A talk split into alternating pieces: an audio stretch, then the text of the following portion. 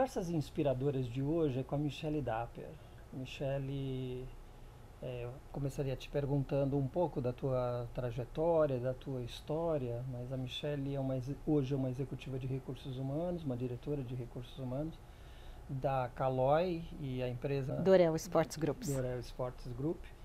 E, e, eu convidei a Michelle porque ela veio agora recentemente de uma, de uma missão de executivos de recursos humanos no Vale do Silício.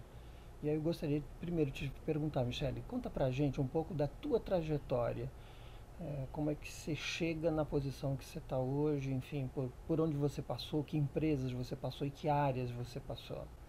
Bom, é, Marco, obrigada pelo convite. É, eu não sou uma pessoa que naturalmente trabalhou RH, né? Eu sou formada em Relações Internacionais, pós-graduação em Gestão de Projetos. O RH foi uma coisa que aconteceu na minha carreira, porque eu comecei é, trabalhando com expatriados, na Nortel, na época, na né? Manpower, que é uma empresa de terceirização, e construí sete anos da minha carreira lá, é, onde eu vendia serviços de recursos humanos, então não era necessariamente RH. É, mas, ao mesmo tempo, eu ainda queria buscar essa carreira de inter relações internacionais, tinha um sonho de ser diplomata e, e em dado momento, eu deixei né, a Manpower, apesar de ter ficado bastante tempo lá, e comecei a trabalhar para o consulado americano no serviço de vistos. Né? Então, fiquei dois anos e meio trabalhando nisso. E, mas como era uma coisa pequena e, e eu sentia que não tinha muito mais para onde ir, é, em dado momento eu recebi uma oferta para trabalhar na Nokia. Na Nokia eu comecei em compras, então eu comprava torre, comprava serviços de telecom, de obra civil. E nesse processo, é, logo que eu entrei na Nokia, foi anunciada a fusão com a Siemens. E nessa movimentação, nessa, nessa fusão, muitas movimentações ocorreram. Uhum. E eu comecei a procurar um novo posicionamento, porque eu entendi que compras não era minha praia, eu odiava ter que é, ficar barganhando com o fornecedor, era uma coisa que não me fazia bem.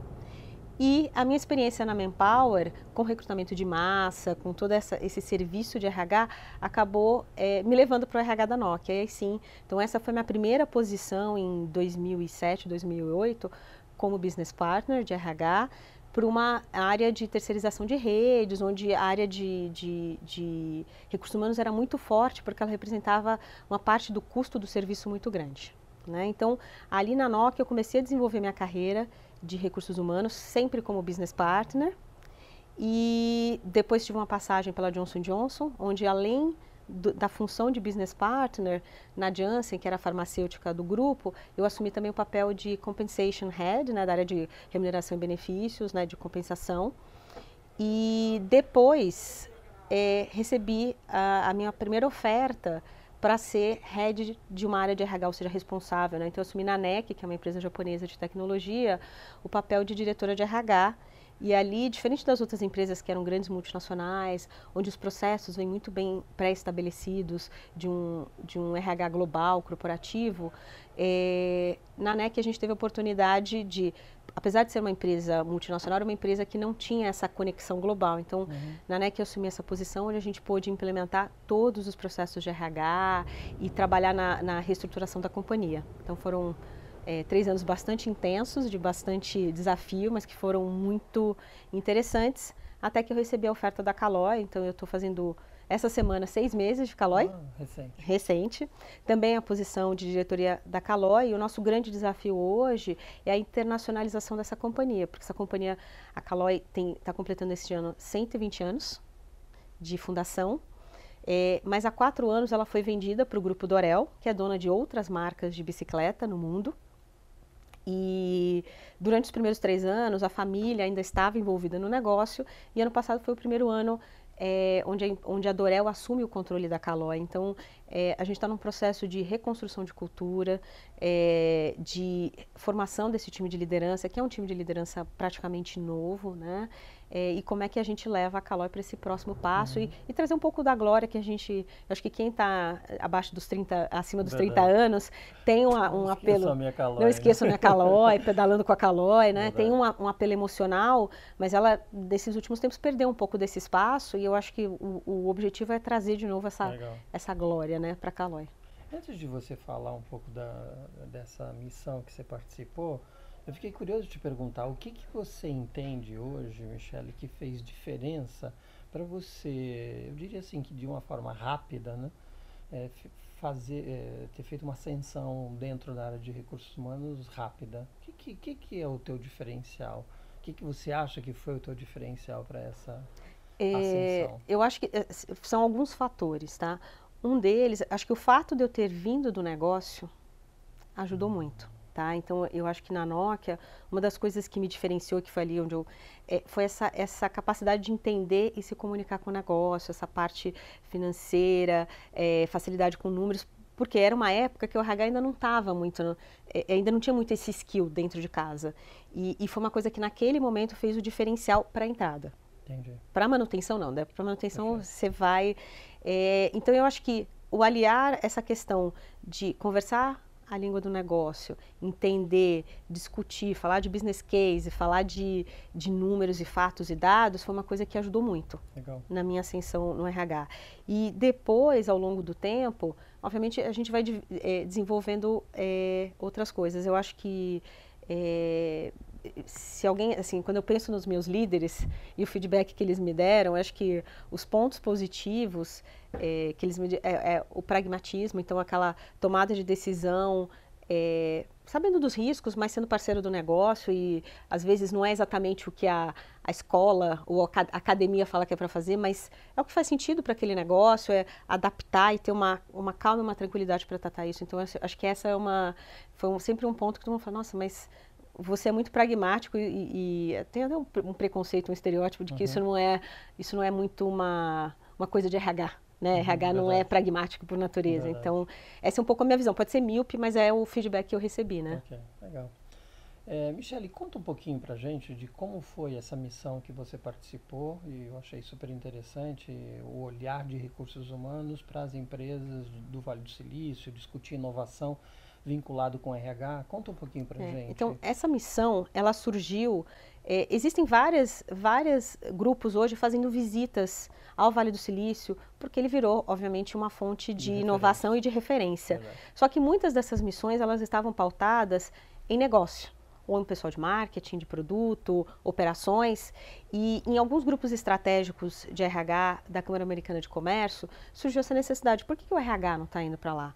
Para entender o que, qual é a cultura dessas empresas, uhum. é, o que, que, eles estão fazendo de diferente, é, qual é o papel de RH nesse processo de inovação. Então, daí surgiu essa ideia, onde é, foram 14 é, executivos de RH de grandes multinacionais, né, e algumas nacionais também, é, fazer essa visita, né, e essa visita ela teve uma parte acadêmica, onde a gente trabalhou em, é, com professores de Harvard e Berkeley, mas também teve uma parte de visitas com as empresas, é, tendo a oportunidade de conversar com executivos de RH desse, dessas empresas. dessas empresas, além de ter também todo um trabalho de é, entender o que, que é uma, uma aceleradora de, de, startups, como é que funciona esse ecossistema de startups e uhum. talvez assim, se eu pudesse, eu tive vários insights que se conectam com o business da Caloi, mas pensando de maneira mais genérica, é, o, que eu, eu, o que eu diria é o seguinte, talvez meu, os meus grandes aprendizados foram a inovação é um processo social por natureza, ele não é um processo que, que ocorre sozinho. Uhum. Então, é, o papel do líder e do RH de garantir que a empresa é, consiga fazer com que a inovação ocorra, mas que ela tenha depois uma usabilidade, que ela, que ela se torne em algum tipo de negócio que vai ser rentável, é uma parte importante. Porque às vezes você tem ambientes onde é super criativo, se cria muitas coisas, mas nada vira algum negócio efetivo. Uhum. E por outro lado, negócios muito estruturados, engessados, onde você às vezes é, não consegue criar nada novo, porque nada pode sair do script ou dos processos pré-definidos. É... E estou entendendo que quando você fala de um movimento, de um processo social, você está falando tanto das redes internas quanto as redes externas. Como é que essas empresas e esses grupos estão conectados com todo o ambiente. É. Esse foi até um ponto interessante que apareceu com o professor de Berkeley, o Henry Shansborough, que ele fala o seguinte, hoje a gente ouve muito falar de Lean Startup, e não sei o quê, e isso às vezes, muitos dos modelos que estão aparecendo, eles funcionam bem quando você está é, é, empresas pequenas, onde o processo decisório é mais rápido, tudo funciona mais rapidamente. A questão é que quando a gente está em empresas estabelecidas, centenárias, tipo a Caloi, onde você tem um board que tem um, time para tomar decisão, é, nem sempre é muito fácil você ter os recursos, o tempo e até a disponibilidade das pessoas que estão ali dentro para fazer uhum. essa mudança. E, e, uma das propostas, e ele, e ele, aponta muitos dos conflitos, né? Como é que a área de qualidade vai permitir que você faça um most viable product, né? Assim, que ainda não está acabado? Uhum. Como é que a área de RH permite que você vai bypassar todos os processos e assim por diante? Então ele vai listando. Então uma das propostas que ele dá no final é para uma empresa conseguir investir e pensar o futuro do negócio, do seu modelo de negócio, não só da tecnologia, mas também do modelo de negócio, é como que a gente se conecta com um ecossistema maior, que pode ser startups, que pode ser faculda é, faculdades, né, uhum, escolas, academias, que pode ter, é, vir de fornecedores, de clientes. Então, como é que você é, conecta essa rede onde vocês consigam, onde a gente consiga trocar e ao mesmo tempo que eu rode esse negócio, mas que eu tenha essa capacidade de estar tá pensando novo e tal. Então Quer acho dizer, que... um conceito de inovação aberta mesmo, né? Total. Então, ele falou que essa é, é talvez é, é, a parte mais fácil e mais rápida para você implementar numa grande empresa. Tá? Mas ao mesmo tempo mexe com elementos da cultura que protegem e, e guardam muitas vezes as sete chaves, todas essas informações e, esse, e essa competência. É por isso que em dados momentos ele sugere, e, e isso também apareceu em Harvard, apareceu em algumas empresas, que muitas vezes quando você está pensando naquele negócio que vai ser o amanhã, que vai mudar totalmente, que vai ser aquela solução disruptiva, vale muito é, é, a pena você efetivamente separar. Hum. Por quê? ele, ele coloca o seguinte: quando você está, primeiro que você tem um foco no dia a dia, você precisa continuar entregando claro. resultado para o seu acionista. Claro. O seu acionista não vai aceitar que você teve prejuízo. Então, Sim. ele coloca que você vai ter um grupo ali que vai trabalhar esse futuro. E você vai ter um grupo que vai continuar tocando o dia a dia. O grande desafio é em que momento você conecta, uhum. em que momento você entrelaça, é, o quanto que você traz especialistas e experts para mexer essa, essa corda. Então, acho que o desafio do RH e do business é okay. é como é que você trabalha essas duas coisas. Você sabe que o ano passado, quando a gente esteve visitando o pessoal do, da, do IBM Watson, o Ramsés, que foi um entrevistado que eu fiz, uma entrevista que eu fiz, ele comentou exatamente isso, que no começo a, a, a, IBM fez exatamente isso. Ela separou o grupo de Watson, as práticas de RH, as políticas, o ambiente, era absolutamente todo separado. E agora eles estão começando a fazer é. uma apre, eh, aprender com aquela experiência e trazendo aos poucos também para uma organização centenária. E isso entra exatamente, pensa, pensa o seguinte, o RH, se o meu sistema de remuneração recompensa a entrega do resultado agora, Sim. como é que o cara vai pensar futuro? Então, assim, a gente tem que ter muita coerência em todos os processos de RH, se eles estão ajudando ou atrapalhando esse processo de inovação. Né? E, e, uma das coisas que apareceu lá é até quais são os tipos de high potentials que você vai ter dentro da sua organização. Então, eles colocaram dois tipos de high potential o que eles chamam de value creator, o criador de valor. Então a gente precisa dos criadores de valor porque são eles que entregam o dia a dia do negócio. Eles entregam o valor, eles vão garantir que, a, que, o cliente vai receber o produto correto, que as coisas vão acontecer. Mas eu preciso, no meu grupo de high potential, o que a gente chama de game changers, uhum. que são os caras que mudam o jogo. São os caras que, muitas vezes, na nossa organização, vão ser os rebeldes, mas que vão ser os caras que vão questionar por que, que nós estamos fazendo isso. Uhum. Então a gente precisa ter essa mescla de criadores de valores e o, o, o, game changers, né? Okay. Como, é, como é que a gente queira chamar isso. Qual outro insight, aprendizado que você trouxe lá? É, a outra, um outro ponto que me chamou muito a atenção, que eu vi tanto na conversa acadêmica como nos processos de avaliação, a gente visitou ali a Apple, a gente visitou a Airbnb, LinkedIn e Cisco. Foram as quatro grandes empresas que a gente visitou. É, e, e, e, uma das coisas que apareceu tanto na, né, nessas duas, né, tanto nas empresas como na academia, é o papel do teamwork. Se a inovação é um processo social, como que a gente está avaliando o impacto das pessoas no trabalho do time? Então, um dos exemplos que eles usaram foi a questão dos jogos de basquete. Então, assim, o esporte por natureza já começou a trabalhar muito com estatísticas, é. mas eles estão indo num próximo nível. O basquete americano, ele está medindo agora quando um jogador entra em quadra. Não só quantas cestas ele fez, ou quantos rebotes, quanto o indivíduo dele fez, mas qual é o impacto dele dentro do grupo. Dentro do grupo. Então, quando ele entra, o time melhora a produtividade ou piora a produtividade? Nossa, e o processo de avaliação dessas empresas que eu mencionei anteriormente também colocam muito fortemente a questão. Não basta eu ter o, o indivíduo muito é, é, estrela ou, ou, né? E aí a gente entra um pouco até na questão da meritocracia, porque a meritocracia, na maioria das empresas que a gente está acostumado, elas focam muito no individualismo. Indivíduo. É o indivíduo. Eu entreguei, eu ganho. E ali você começa a ouvir muito a questão: estão sendo medidas de formas diferentes o impacto da pessoa no trabalho do time. Então, acho que esse foi um insight bastante interessante que veio também dessa conversa. Isso você sente que é uma tendência ou alguma coisa que já está um pouco mais instalada? Eu estou te perguntando isso porque, é, historicamente, a gente diz que a cultura americana é uma cultura muito de competência uhum. e de indivíduo, né? Uhum. dessa entrega. E aí você está me chamando a atenção que o que você está me dizendo é que a gente agora começa a trabalhar lá, eles estão começando a pensar essa coisa do teamwork.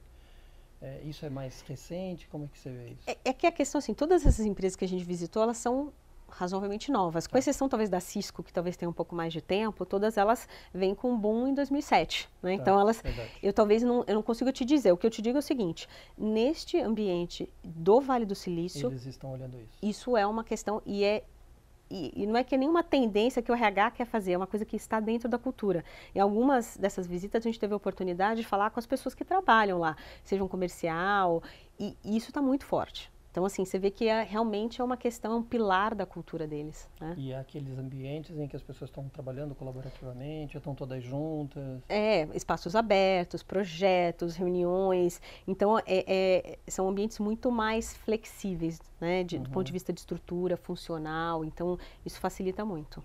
Como é que, o, o que, que você observou nas conversas e, e, e objetivamente você viu do ponto de vista de práticas e políticas de recursos humanos? O que, que você viu de diferente que os RHs dessas companhias estão fazendo? É, algumas empresas, fazendo? uma das que a gente viu, a Cisco, o que me chamou muita atenção na Cisco é porque até por ser uma empresa de tecnologia que faz tecnologia de colaboração, eles desenvolveram algumas ferramentas onde eles já estão usando ativamente é, inteligência artificial, é, é, na medição de vários aspectos de RH. Então, essa é uma das empresas onde eu vi que o, a, a, o rating de RH, do avaliação de desempenho, foi tirada, né, a nota é, foi tirada, mas eles conseguiram colocar algo no lugar que substitua. Porque eu acho que em muitas empresas que às vezes tentaram fazer isso, quando você não coloca nada no lugar, é um desastre, porque uhum. aí você tira toda a referência do funcionário e, e, e a, a frequência de feedback tende a diminuir. Né? E lá não, lá eles conseguiram colocar tanto para mensurar, então eles não estão só, por exemplo, quando a gente faz uma pesquisa de engajamento, ou a gente faz um town hall, onde a gente coleta os dados, eles não estão medindo somente é, o que as pessoas efetivamente responderam, mas o tom, o que está aparecendo, qual é a tendência. Então, através de algoritmos, uhum. eles estão conseguindo trazer alguns insights muito mais fortes. E lá, ele consegue avaliar, através da ferramenta, também o papel do líder. O quanto que o líder está próximo dos seus funcionários ou não. Ele, então, eles conseguiram uma forma de substituir isso. Então, essa, na Cisco me, me, me, me espantou bastante a, a, o quão avançado eles estão do ponto de vista de ferramentas de colaboração, de avaliação de time e de avaliação de engagement survey. Para você ter ideia, as pesquisas de clima é um papel do, do gerente. O gerente acessa ele, ele puxa, não sei o que, ele trabalha os dados. É uma coisa dele. É, e, e, acho que também uma outra prática que eu às vezes eu essa foi uma que assim foi um pouco me deu uma certa dor assim que eu falei gente eu estou fazendo tudo errado que foi assim o quanto que às vezes a gente é, investe a nossa energia em todo o processo de avaliação de desempenho e a parte final, que é o desenvolvimento, a gente meio de, lado. meio de lado. Então a gente fica horas em sessões de calibração, em definir rating, em definir regra, em definir objetivos e depois a parte que é o desenvolvimento, que deveria ser o foco. Que deveria ser o foco, a gente não está fazendo. Então, eu acho que esse empowerment do gestor e de trabalhar efetivamente na liderança, assim, o rating ele é importante. Eu não estou falando que a gente tem que tirar, acho que nem todas as empresas ali no Vale do Silício tiraram rating. Várias continuam usando. Porque eles ainda não encontraram nenhuma outra forma melhor de fazer. Mas essa não é a parte mais importante do processo de recursos humanos. Perfeito. Você entende que lá você tem um gestor que se apropria mais das funções de recursos humanos? Eles têm, assim, é, eu não posso te dizer com certeza, mas a sensação que a gente fica é essa, que, por exemplo, na Cisco eles são meio que obrigados, porque fica muito claro se eles não fizerem, tá? Pelo jeito como a, a tecnologia ficou estruturada. É, e como está sendo medida a questão do teamwork, se o seu time não está efetivamente indo bem, é, fica muito claro também que o gestor precisa. Mas o que eu também percebi é que os processos são simples. Nós não estamos falando de grandes processos, super complexos, que vão levar 200 horas. Uhum. É, é, é para vocês. É, eu acho que tem uma flexibilidade como você trabalha. É, alguns casos que a gente viu é o quanto que, por exemplo, um dos cases que a gente estudou era de uma empresa indiana, não posso citar o nome porque, é, uhum. né? Mas o que eles colocaram lá, assim, eles vieram com uma campanha cultural do CEO que era o, o funcionário primeiro e o cliente depois. E eles criaram lá um plano para estruturar isso. E, e, e, muitos dos debates foram: eu posso falar isso para o meu cliente ou não? Pô, mas é uma empresa de serviço. Se o funcionário não vier antes, qual é o serviço que eu vou oferecer? Então eles uhum. foram colocando. E uma das coisas que apareceu lá em dado momento é: o, esse CEO, ele tinha, como parte do processo, eles tinham 360. E esse 360, é, ele disponibilizou o 360 dele para todo mundo da companhia. Você entrava no website e ele sugeriu aos gerentes que estivessem que tivessem vontade também de fazer o mesmo. Fazer o mesmo. E isso depois foi virando uma cultura. Então, assim, de você trazer, olha, ninguém é perfeito. É, eu sou eu sou o CEO dessa companhia e tem uma série de gaps. É, então, por que não? E uhum. trabalhar no desenvolvimento. Então, eu vi que em algumas, é, tanto na Cisco como é, na Apple, é dar, é dar, acho que o papel do RH ficou dar ferramentas para o gestor se desenvolver. Muitas das quais eles não querem nem saber o resultado. Não tem muito aquela coisa, ah, é, assim, é para você, se desenvolva. Interessante. Então, eu acho que essa, é por isso, acho que talvez esse é. foi um learning que ficou bastante forte para mim. É, porque numa das visitas que eu fiz ano passado, numa das empresas, também uma empresa de tecnologia, me chamou muita atenção, porque uma das perguntas que eu fiz para a executiva é o que, que você usa de recursos humanos, como é que são os seus contatos, as suas relações, e aí a resposta que ela me deu é o seguinte, tudo que eu preciso, eu tenho sistemas, eu tenho ferramentas que me apoiam, então eu, eu percebi uma certa independência e um gestor, vamos dizer, se apropriando mais da gestão de pessoas. E pouco poucas interações, muito pontuais com recursos humanos. Sim. Eu vejo muito diferente aqui no Brasil, né? A gente acaba sendo muito protagonista na gestão de pessoas, quando na verdade a gente não deveria é. ser. Né? A gente ainda é muito dono da, da cultura, a cultura acontece porque o RH pressiona, é o clima, a, é o clima, é a avaliação de desempenho, é, por mais que muitas empresas que eu tenho trabalhado aqui no Brasil já tenham esse discurso que o papel da gestão de pessoas é do gestor e o RH está ali para facilitar, o dia a dia muitas vezes mostra uhum. que a uhum. gente tem que ainda estar tá muito presente. Okay. E eu acho que ali ele está menos, tá? Eu acho que acho que o RH ali começa a entrar em outras coisas, né? Então é, é, ele começa e, e, e, quanto mais dados você coloca, a gente estudou um case lá da Google também que era interessante, da, e, de novo, o foco no desenvolvimento do gestor. Se ele faz a gestão de pessoas, a gente tem que desenvolver ele. Legal. E não só cobrar. Porque okay. eu acho que também a gente acaba indo muito pelo, pelo modelo da cobrança, né? Michele, eu queria te, te, pedir assim, se você tivesse que mandar um recado assim, né, para a nossa comunidade de recursos humanos, com o que você viu lá, enfim, com a tua visão, qual é o recado que você mandaria? Qual a dica que você daria?